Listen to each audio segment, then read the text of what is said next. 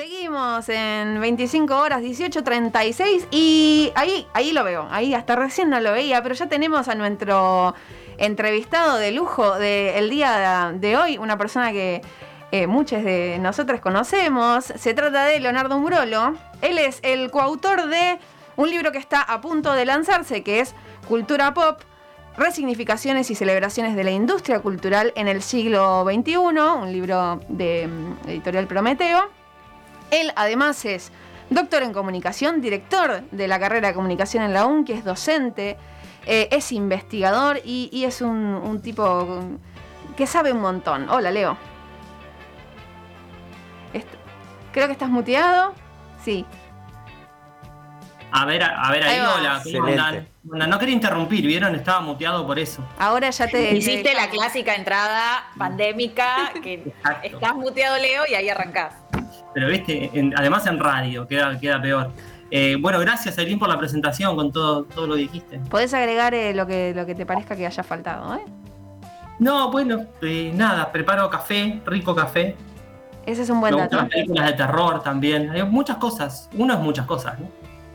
Es muchas cosas. Bueno, te, te llamamos en esta oportunidad, si bien podemos charlar un montón de cosas con vos, eh, por esto, porque está por salir eh, tu libro Cultura Pop, del cual sos coautor junto a Ignacio del Piso. Lo primero que me gustaría como entrar en sintonía es eh, decir qué entendemos por, por cultura pop. Quizás es una pregunta muy amplia, pero digo, para entrar un poco en, en de qué estamos hablando. Es amplia, pero está bueno porque es el punto de partida que, nos abre la puerta a múltiples dimensiones de nuestros consumos culturales actuales, de nuestra relación con, los medios de comunicación tradicionales, con las redes sociales. Pensarlo pop eh, a mitad del siglo pasado podía tener tres o cuatro dimensiones. Primero, pensarlo como arte, ¿no?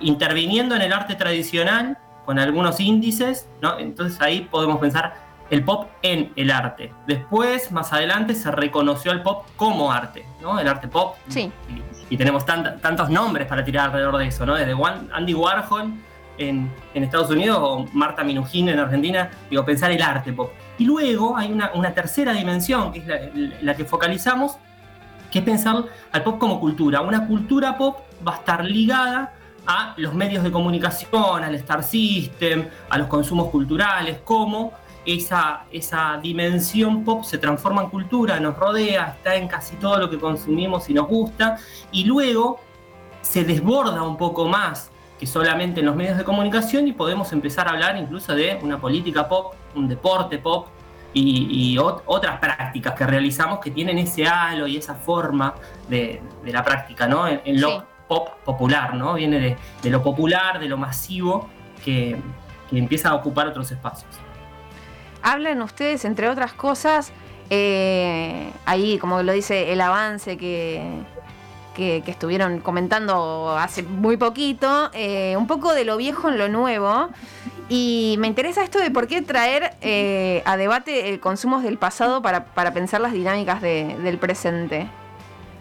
Y mira, partimos de una premisa que es las prácticas sociales o culturales relacionadas con la comunicación, con la producción de sentido que realizamos en el siglo XXI, es decir, hace 20 años, no son totalmente nuevas. Podemos pensarla como novedosas y nos podemos asombrar por muchas cosas que hacemos y que aportan tiempo y espacios y demás, pero tienen su huella por lo menos en el siglo XX, por lo menos, quizás antes también algunas. Entonces, si pensamos en eh, formas en que consumimos el audiovisual, por ejemplo, ¿no? En plataformas, on demand, eh, maratonear, spoilear, los filtrados, ese tipo de cuestiones aparecían de alguna manera en los consumos culturales de la televisión eh, en el siglo XX. Los, usos de la fotografía, por ejemplo, ¿no? la fotografía social del siglo XX va a tener su, forma y, sus prácticas alrededor de los consumos en las redes sociales hoy, en la selfie, en Instagram, por ejemplo, ¿no? en la instantaneidad, eh, y demás.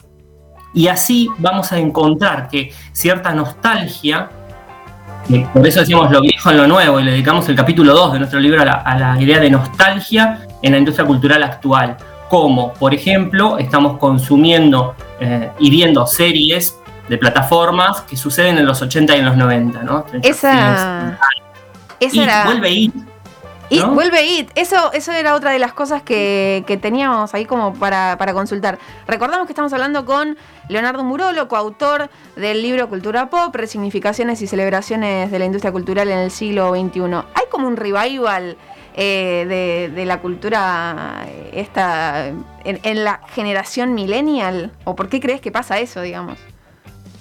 En, primera instancia, quienes producen cultura, quienes producen industria de la, cultura, de la cultura van a pensar en un, en un recorte etario un poquito más grande, gente de entre 35 y 45 años que eh, la regresan a su infancia o a su adolescencia con series que suceden en los 80 y los 90 y va a haber sonidos de, videojuegos, de bicicletas, de canciones de esa época, estética muy, eh, muy interesante, muy colorida, ¿no?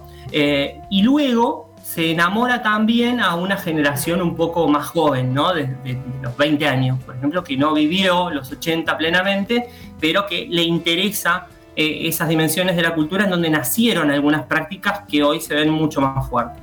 Lo decía recién como los videojuegos, los videojuegos de consola en los 60 y los 70, en un país como el nuestro no, en Japón quizás sí, se utiliza masivamente de manera doméstica, pero en, en Argentina comienza a fines de los 80, a principios de los 90 y es eh, una serie de prácticas que continúan, que persisten. Entonces, ir a los orígenes de esas prácticas, ¿no? de, esos, de esos espacios, inclusive el espacio público, cómo se compartía con otros, con jóvenes, eh, realizando diferentes eh, prácticas y, no sé, y hábitos, va también a enamorar a, un público un poco más joven, de los 20 años, digamos, y no solamente a quienes lo vivieron. Es una impronta muy importante. La nostalgia es una impronta muy importante de, la industria cultural, de la cultura pop actual. Palabra clave. Leo, ¿cómo te va? Eugenio te habla de este lado. Hola Eugenio, ¿cómo estás? Bien, bien, por suerte todo bien. Por momentos tembló mi título universitario. O sea, eh, debo decirlo, estoy un poco nervioso. Pero para hacerte una pregunta, para hacerte una pregunta, porque estaba escuchando recién, y vos decías esta cuestión de la nostalgia eh, en las historias, ¿no? De esta, las industrias culturales y demás, como que hacen esta especie de revival. Es porque, ¿por qué es? Porque yo muto, qué sé yo, Stranger Things, ¿no? Tipo, son historias, una historia joven, fresca, pero ubicada en otro tiempo, con como que hace revivir esta, esta cuestión de la nostalgia. ¿Es porque no hay nuevas ideas o tan contundentes? ¿Es porque estamos faltos de ideas y nuevas narrativas? ¿O por una cuestión netamente de mercado? Podemos decir muchas cosas sobre esto. Puede tener varias explicaciones. Digo, podría tener una explicación económica, eh, una explicación tecnológica y una explicación desde las audiencias. Vamos a ensayar respuestas a todo esto. Eh, primero puede haber una, crisis eh, de, las industrias culturales en general y podríamos pensar que a principios del siglo XXI innovaron mucho más las series de plataforma en su tercera edad de oro de, la ficción televisiva, vamos a llamarlo de algún modo, desde Los Soprano para acá, mucho más que el cine, ¿no? que el cine seguía repitiendo fórmulas como no sé, Rápido y Furioso 14 o Juego del Miedo 28, o Batman, no sé, revivir los superhéroes todo el tiempo. Y las series se animaron a contarnos esos antihéroes que, nos enamoraban, ¿no? Digo, desde Dexter hasta Walter White o hasta, eh, no sé, desde maestros, abogados, los investigadores que al final eran malos, no eran tan buenos. o eran humanos. Eran humanos, bueno, hay un autor eh, François Jost, que va a decir a estos nuevos malos se los construye con una familia, con una profesión y con una idea de futuro. Que a los viejos malos no, digo, de, Joker, el guasón, no tenía una familia, no tenía una profesión, no, no, podíamos identificar desde la, desde la simpatía y la empatía. Entonces, a los nuevos sí, digo, hay una, hay una posible explicación con la nostalgia también desde ahí, una, una posible explicación de, de, que hay una construcción de la nostalgia mucho mejor en las series que, en las películas que trabajan la época o lo histórico y las series comenzaron a trabajar una memoria reciente, una historia reciente, ya te digo, los 80, los 90, algo que nos va a, generar cierta simpatía por haberlo vivido, por ser cercano. Esa es una posible explicación, quizás es algorítmica, ¿no? Es tecnológica, mucha gente va a buscar estas historias y se siguen produciendo bajo receta, antihéroes, distopías, eh, nostalgia. Y otra es el comportamiento de las audiencias. ¿no? las, audiencias se fanatizan, comienzan a hablar de esto en las redes y hay un canal de retorno ahí que no tiene que ver con las visualizaciones, con el rating televisivo, sino con la repercusión. Y, esa repercusión que tienen estas historias hace que nos sigan contando más de ellas. ¿no? Perfecto. Leo, ¿cómo estás? Ludmi te saluda acá. Hay una pregunta que quizás te lleva al libro, quizás no, porque no sé si ustedes lo tratan, pero igual me interesa mucho eh, escuchar qué pensás sobre esto.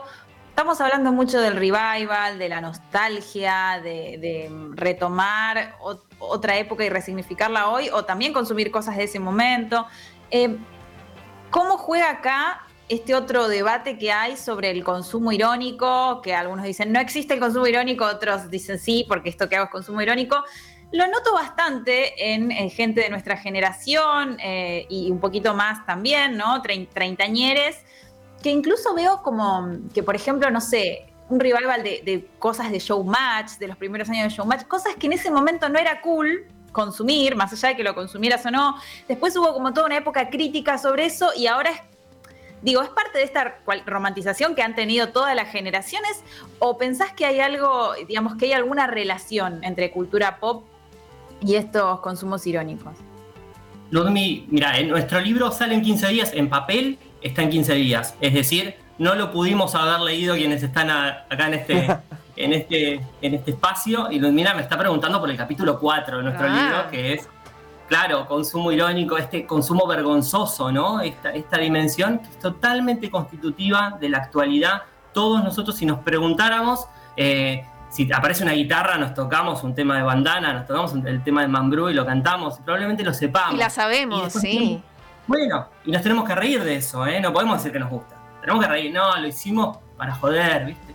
Bueno, ¿cuánto tiene de serio o no serio cuando estas producciones son industrializadas, en serie, con las mismas discográficas detrás que, eh, que producen a grandes músicos respetables, ¿no? Eh, de, la, de la alta cultura.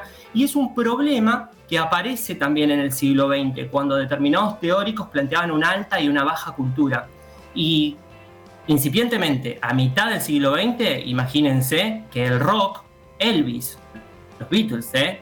no eran la alta cultura, era el consumo que no había que tener a, principios de los 60, digamos. Y eso se va a correr, la televisión no lo era, la televisión era, era algo totalmente marginal. Hoy podemos estar diciendo que nos fanatizamos con una serie con grandes actores, con grandes directores, con grandes guiones, y pertenece tanto a la industria de la cultura como a aquellas otras que, que, pueden ser mejor valoradas o peor valoradas. Desde ahí hay eh, cuestiones que tienen que ver con la valorización social de nuestros consumos culturales, ¿no? que a veces tienen estas dos dimensiones. Uno es el consumo irónico, para hacernos los cool, no, esto lo hago como consumo irónico, ojo que está bueno, pero no, pero sí, pero no y, el otro tiene que ver con los consumos vergonzosos o no, y, salir a manifestarse sobre eso.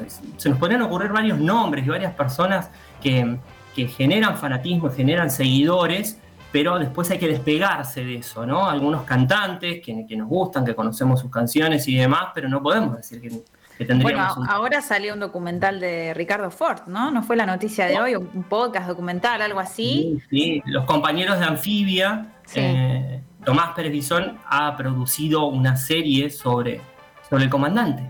Está Damián Cook en ese, me parece, ¿no?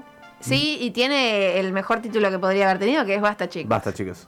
Eh, Leo, para ir cerrando, eh, me gustaría que me adelantes. Vos decís, el libro está en 15 días y que tiene 8 capítulos. Eh, un pantallazo de, qué hay en esos ocho capítulos. El pantallazo. Ahí vamos. El primer capítulo eh, trata sobre consumos audiovisuales y pasamos de cómo se consumía en televisión, en grilla, prime time rating, a plataforma, spoilear, filtrar, eh, maratonear. después trabajamos la idea de nostalgia, ir a buscar. No solamente mencionamos consumos culturales que tienen que ver con los medios. Imagínense el Adidas Original, digamos. Cómo está de moda esas cosas que son carísimas y tienen que parecer viejas, ¿no? Esas ideas también están trabajadas en el libro. Después hablamos de influencers. Aparece la idea de eh, un líder de opinión en la década del 20 del siglo XX. Eso va a devenir en ídolo, en Star System, en modelo. Y finalmente, hoy lo llamamos influencer, no podemos decir que surgió de la nada, inclusive hay de diseño, hay robots influencers, ¿no? Llegamos de una punta nos, toma 100 años eh, llegar a la otra punta, ¿no? Ahora pensamos influencers, pensamos la fotografía, desde la fotografía social a la selfie y sus implicancias. Después eh, trabajamos la idea de, los territorios en el cine. Hemos visto unas 100 películas argentinas para ver cómo está trabajado incluso el conurbano en el cine. Me encanta. Eh, a través del tiempo. finalmente, eh, el último capítulo trata sobre deporte y cómo la tecnología se mete en el deporte, podríamos pensar desde el Televim al bar. ¿no? Como esa, esa imbricación que siempre está mediada por el negocio también, ¿no? Pero a nosotros nos interesan los consumos y las audiencias, ¿no? ¿Qué hace la gente con eso? Hay algo de política también, ¿no? Sí, me lo salteé. El, capítulo que se titula La política en Twitch eh, ah. parte de escenas tan mundanas como los principales políticos argentinos y unos tweets que no podrían haber existido si no existiera Twitter, como por ejemplo cuando se mandan saludos por condolencias, por ejemplo, o cuando se tienen que manifestar por algo y nadie se los preguntó. Es decir, estos políticos no hubieran llamado a una conferencia de prensa para esto en los 90, por lo cual lo dicen porque existe una plataforma. Estamos esperando que lo digan. ¿Cómo todavía no dijo nada sobre esto? Y empezamos de ahí para pensar la política en tweets, la política en memes, la política en stickers y cómo las campañas también se articulan alrededor de a veces algunas cuestiones que son irrisorias, ¿no? Bien, promete sin dudas este libro. Leo, ¿cómo, cómo tiene que hacer eh, quien le interese adquirirlo? Quien le interese adquirirlo eh, va a tener que ser en una librería dentro de 15 ah, días o en la web de eh, Editorial Prometeo, que ahí va a tener una venta. Leo, ¿va a estar el ebook también? Tengo entendido, por ahora no hemos hablado de eso. Seguramente se puede producir. Imagino que es algo fácil de producir, pero no, no hemos hablado de eso. En o sea que libro, libro pre-pandemia, en papel, con tapa, con páginas, me encanta. Tradicional, en papel, aparte es un libro fucsia, ¿vieron? En colores pop. La tapa es, preciosa. Nuestra, nuestra compañera de la editorial Prometeo, Nina Turdó, lo ha, lo ha producido, lo ha diseñado y en conjunto ahí con algunas sugerencias. Muy bien, eh, no sé si Dani tiene una pregunta o, está haciendo así porque... Eh, bien, eh, charlábamos entonces con Leonardo Murolo, coautor junto con Ignacio del Piso de el libro Cultura Pop, resignificaciones y celebraciones de la industria cultural en el siglo XXI. Y bueno, un abrazo virtual y felicitaciones, por supuesto, a ambos por el libro y vamos a leerlo en breve. Sí, bueno, muchísimas gracias a ustedes. Le mando un abrazo a Ignacio que nos debe estar escuchando y, acá gracias a ustedes por hacernos el aguante y, entrevistarnos por, el lanzamiento. Un placer, como siempre. Eh, seguimos en unos minutos con más 25 horas. Arrancamos la segunda hora eh, en Radio Colmena. ¿Querés bancar la comunicación independiente? Invítanos un cafecito en cafecito.app barra 25 horas.